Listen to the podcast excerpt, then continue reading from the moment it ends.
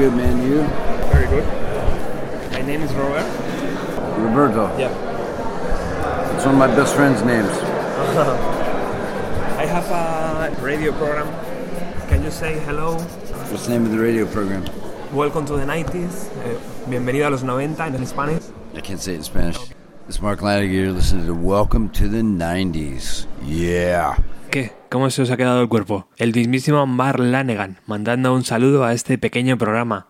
No está nada mal, ¿eh? Lo primero, bienvenidas, bienvenidos a una nueva emisión. Soy un locutor bastante atípico porque no suelo presentarme, pero como sé que hay nuevos oyentes, hoy lo haré. Me llamo Roberto Martínez y me encantan los años 90, tanto que empecé este programa para hablar sobre los discos e historias de aquellos años. Únicamente para los nuevos. La periodicidad del programa no es diaria, aunque lo parezca por las últimas emisiones. Solamente estamos intentando dar mayor contenido ahora que la gente está obligada a estar en casa. Bueno, ¿por qué Mark Lanegan abre el programa de hoy? Pues porque hoy será el propio músico quien nos hable de los discos que le cambiaron la vida. Pero ¿qué os parece si antes de eso hacemos un repaso express a la carrera de Mark Lanegan?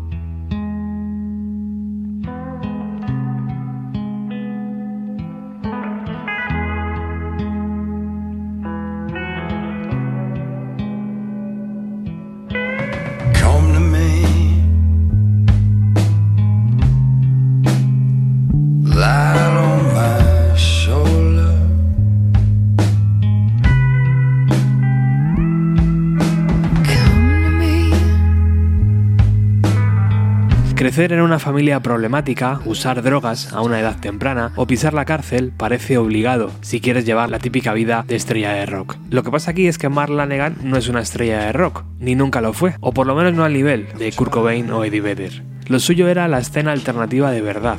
Con su banda, Screaming Trees, grabó una serie de discos cuando el sonido Seattle se puso de moda. Paralelamente, inició su carrera en solitario, que jamás abandonó y que le ayudó a mantenerse a flote en momentos complicados. Él mismo lo dice en sus entrevistas, es un milagro que siga vivo. Ha participado con un listado muy interesante de músicos, regalándonos algunos de los momentos más brillantes de la música hecha en Estados Unidos en los últimos años. Algunos le llaman la voz del dolor, pocos se atreven a molestarle cuando camina por la calle. Los tatuajes de sus manos son como cicatrices, adornadas con formas y colores. Y sí, en pleno 2020 sigue siendo un autor de culto, de esos que no suenan en las radios, aunque sean emisoras especializadas.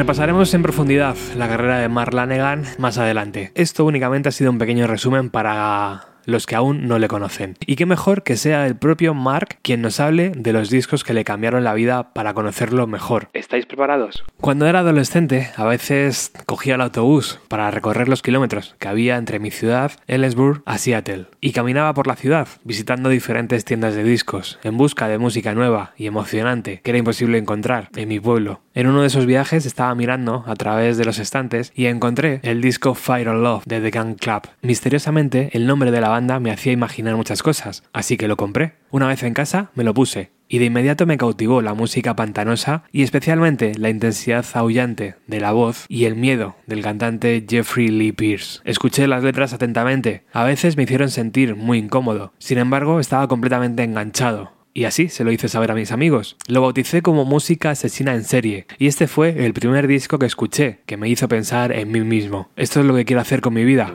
ser cantante en una banda.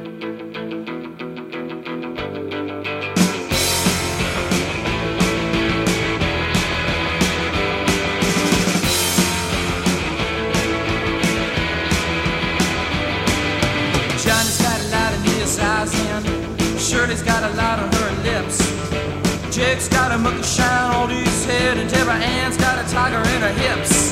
They can twist and turn, they can move and burn, they can throw themselves against the wall, but they creep for what they need. And they explode to the car and then they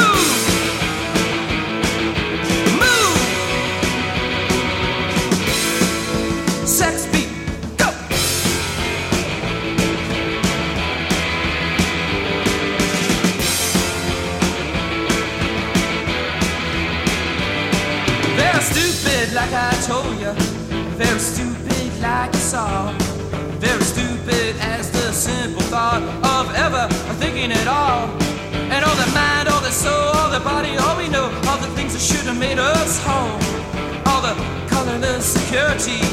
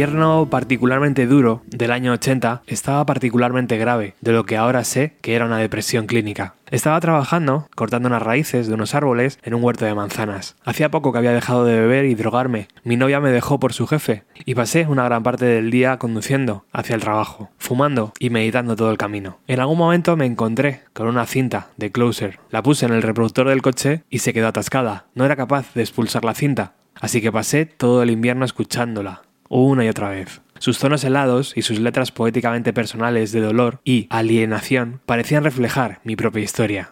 De repente sentí que había alguien ahí fuera que se sentía igual que yo. Y la voz de Ian Curtis, las líneas de bajo de Peter Hood y la guitarra de Bernard Summer se convirtieron en la banda sonora de mi vida. Si alguna vez algún disco realmente me salvó, fue este. Todavía hoy es uno de los mejores discos que se han hecho y sigue siendo mi compañero de forma regular.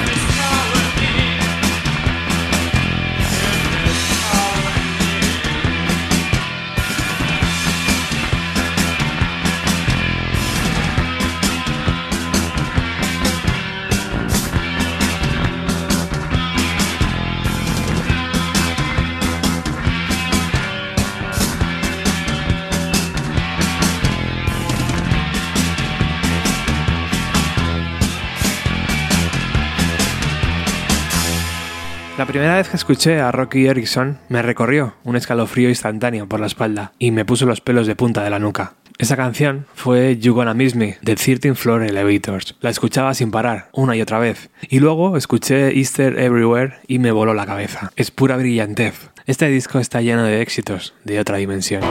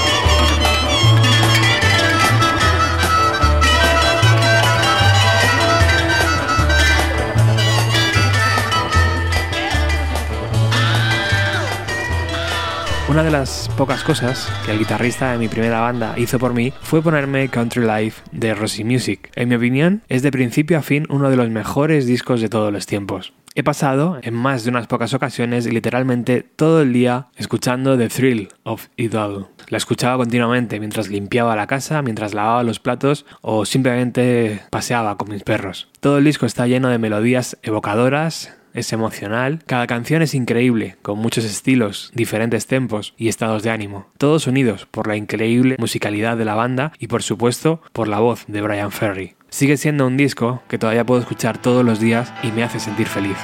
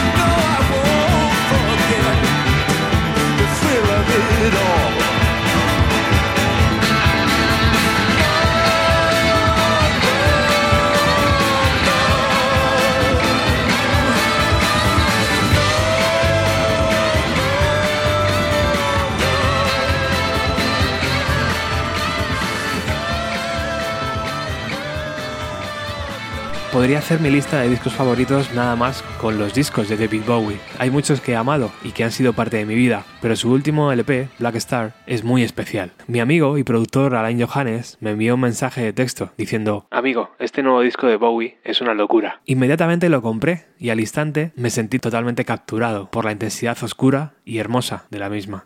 La incorporación de algunos elementos de jazz, combinados con algunos de sus mejores cantos y canciones, junto con algunas de sus letras más crípticas, me atraparon el corazón de una manera que muy pocos otros discos lo hayan hecho. Rápidamente me obsesioné y lo estuve escuchando durante una semana entera al final de la cual llegó el anuncio de su muerte. De repente entendí por qué había sido tan extrañamente convincente y por qué me había poseído de esta manera tan extraña. Era una declaración de despedida y sentí que me había atropellado un tren. Qué increíble ser humano y artista de otro mundo. Había pasado sus últimos meses creando este último regalo para el mundo. ¿Y qué regalo?